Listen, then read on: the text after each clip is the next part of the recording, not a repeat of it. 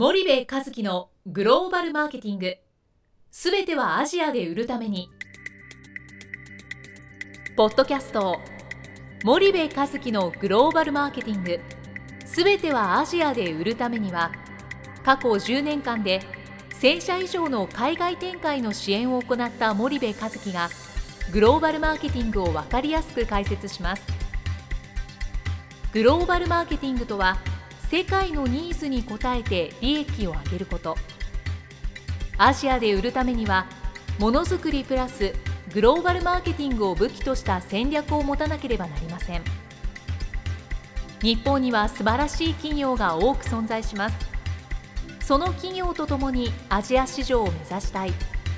再びジャパンアズナンバーワンと呼ばれる時代を作りたい森部一樹はそんな思いを持ちながらこの番組を皆様にお届けいたします。皆さんこんにちは。弊社より配信中の動画番組のご案内です。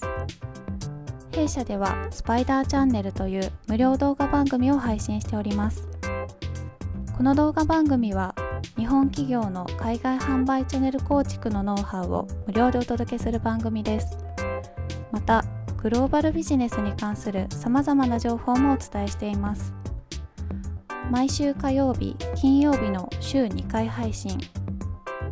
iTunes 内ポッドキャストにてご覧いただけます。iTunes にて番組タイトル名スパイダーチャンネル。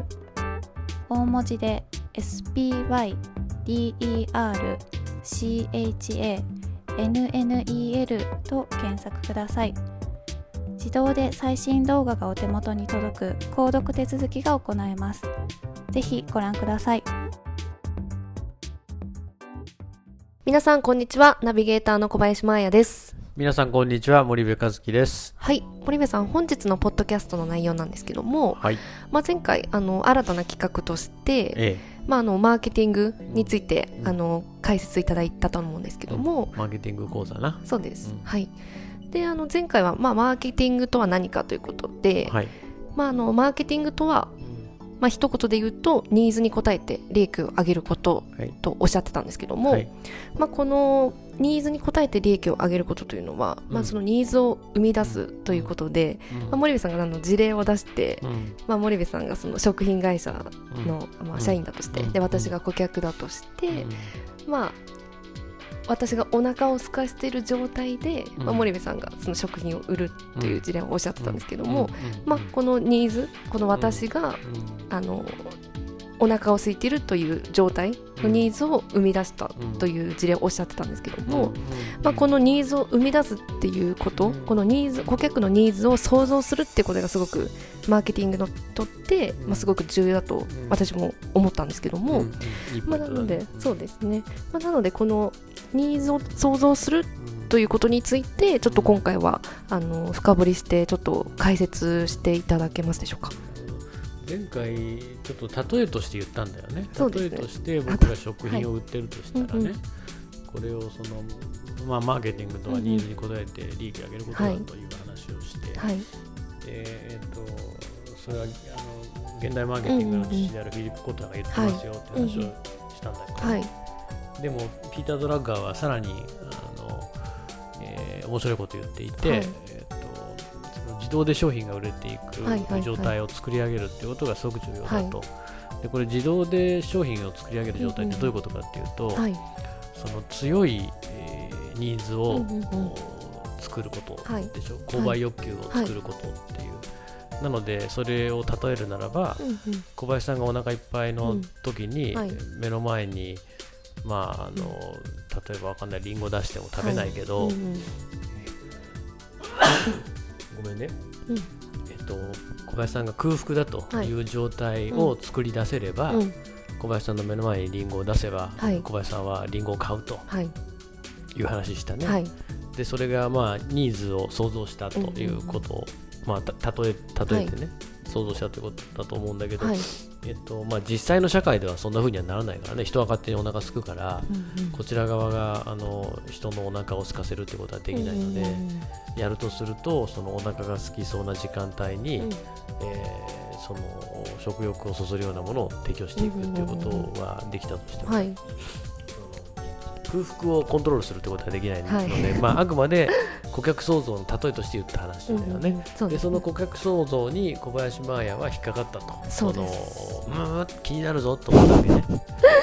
非常に重要なポイントで顧客創造っていうのはすごいキーなわけですよ、うん。でマーケティングってはい。そのニーズに応えて利益を上げることであって、えー、とドラッカーが言うようにね、はいその自動で売れていく状態を作ればいい、で自動で売れていく状態ってどういうことかっていうと、はい。常に強い、えー購買欲求を顧客側に作れたらいいわけじゃない。でそれって、はい。そのそういう顧客をはい。こうどうやって想像していくかっていうことなんだよね。でそれこそがまああのマーケティングで、フィリップ・コトラーがねこれも言ってんだけど、その顧客の想像って、はい。マーケティングとイノベーションだっつってるわけなんだよ彼はね。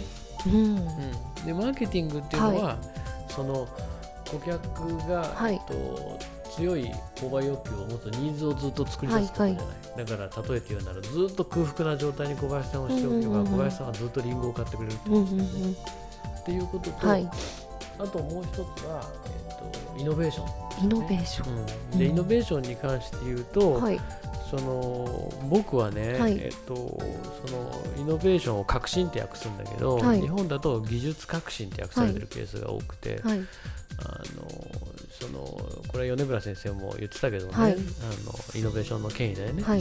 あの技術革新じゃないと。その技術革新ってどっちかっていうとさ、この技術が向上することによってうんうんうん良くなるっていう、こういう意味合いで捉えることがイノベーション。をイノベーションなんだけど、そうそうじゃないわけだよね、うんうん前にも話したけども、タクシー会社っていうものうんうんうん。の常識をウーバーが変えたわけだよね、はい。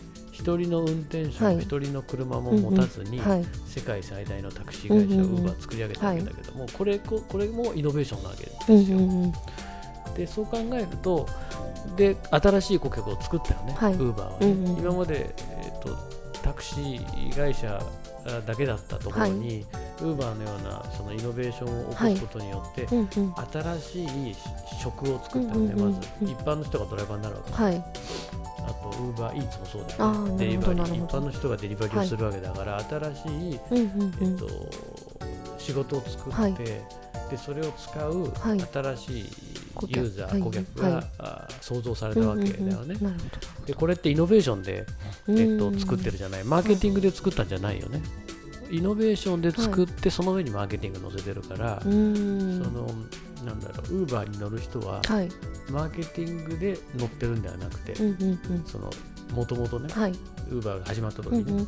あのイノベーションビビジネスモデルがイノベーションで、うん。それによって、えっと、顧客ができてるわけ、なのでそれがまあすごいことなんだよね、なのでまああの顧客の創造っていうのは、えー企業がはい。存在していく上で絶対に重要で、あの顧客いなかったら企業って成り立たないわけだよね、はい。なんでかって顧客がお金を払ってくれる、はい。商品やサービスを提供してお金を払ってくれるから、はい。企業っていうのは存続ができるわけだから、はい。常に顧客創造をしていかないといけないと、うんうんうん。でじゃあこの顧客創造はどうやってやっていくのかと、はいまあ、企業の、ね、目的イコール顧客創造だって言ってるわけなんだよ、うん。そのマーケティング学者たちは、はい。でもその通りで、はい。でじゃあこの顧客創造をするってな、はい。何がでこ顧客創造ささせるのかっていうと、マーケティング、えーいわゆる、えーえーとそのこの間例例題で言ったね、はい。空腹の状態を作る、はい。自動で売れる状態を作る、はい。マーケティングと、あとさっきウーバーの例で言ったようなイノベーション、はいこの2つがうん、まあ、顧客を創造した。なるほど。ちょっと分かりにくい分かりやすい、ゆ要はうん、あの顧客の創造にはマーケティングもそうだし、うん。イノベーションも必要っていうこそうそうそう、とですねそういうこと、うん、君が一番分かりやすいね。あ。あのそういうことです、うん。はい。よかったです、はい。勉強になりました。はい。ありがとうございます。じゃあお時間本日やってまいりましたのでここまでにいたします、はい、リスナーの皆様ありがとうございました。はい、ありがとうございました。本日のポッドキャストはいかがでしたか？番組では森部和樹への質問をお待ちしております。ご質問は podcast アットマーク spydergrp.com ポッドキャストアットマークスパイダー grp.com までお申し込みください。たくさんのご質問をお待ちしております。それではまた次回お目にかかりましょう。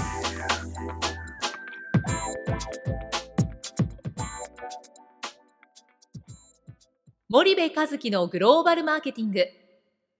この番組はスパイダーグループの提供によりお送りしました。